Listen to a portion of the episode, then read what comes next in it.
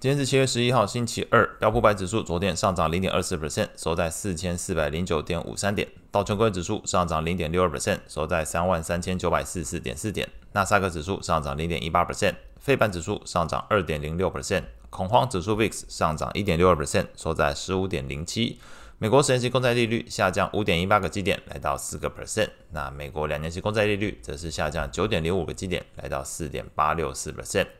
美元指数下跌零点三一 percent，收在一零一点九六。经济数据的部分，中国的 CPI 年增率从五月份的零点二 percent 意外下滑到零个 percent，低于市场预期。PPI 的部分年增率则是从前一个月的年减四点六 percent 进一步下滑到年减五点四 percent，同样低于市场预期水准。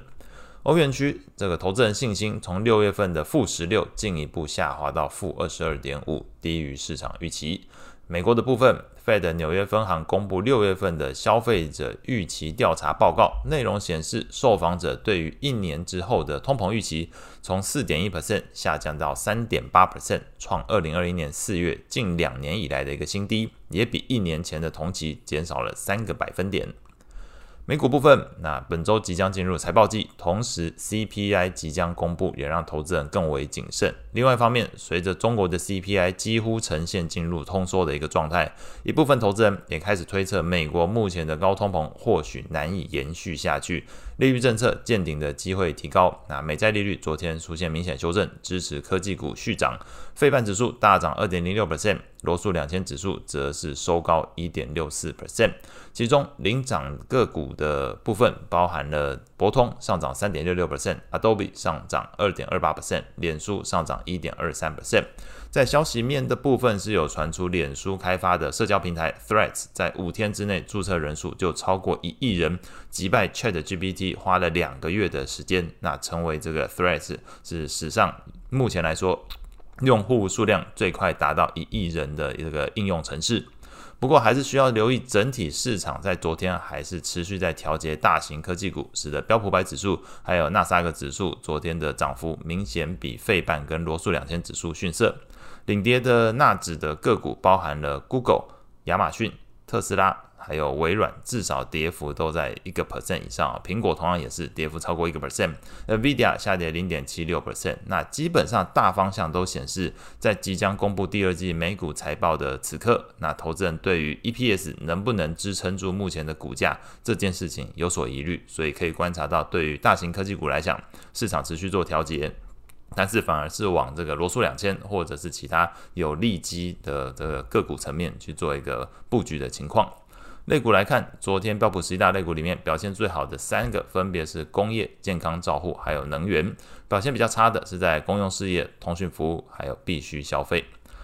债券市场部分，Fed 亚特兰大分行行长 Bostic 是在活动里面重申目前的这个。货币政策已经处在对于经济具有限制性的水准，那建议费的维持利率水准，观察这个经济放缓还有通膨的一个变化之后，再做下一步的动作。此外呢，Bostic 还特别提到上周五的美国六月份非农就业成长放缓。用这个方式来支持他自己的观点，并且表达对于 Fed 过度升息所带来的负面影响有所担忧。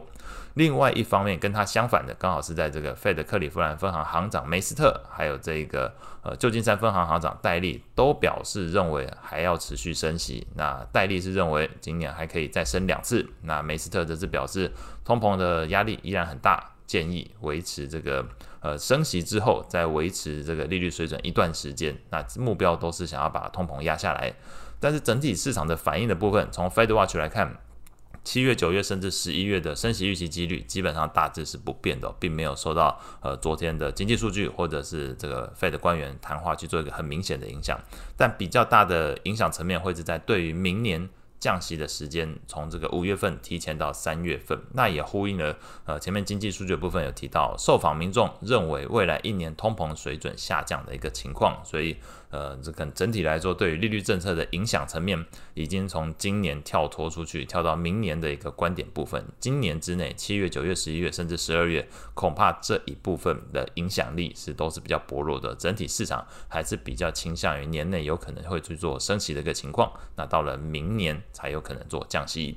那在昨天这个利率回落，那在债券型 ETF 的价格变化上，投资等级债券 ETF LQD 上涨零点五二 percent。高收益在 ETF HYG 上涨零点五 percent。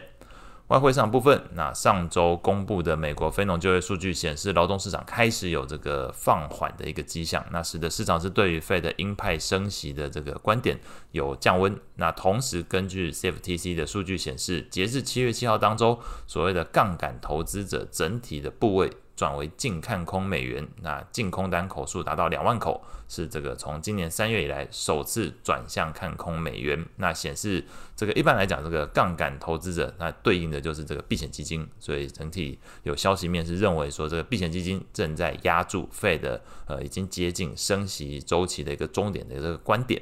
那随着昨天这个昨天美债利率高档拉回，那美元指数也同样出现修正走势。那昨天美元指数下跌零点三一 percent，跌破一零二大关。那伴随着美日利差收敛，昨天日元也是大涨零点五四 percent，收在一四一点三一。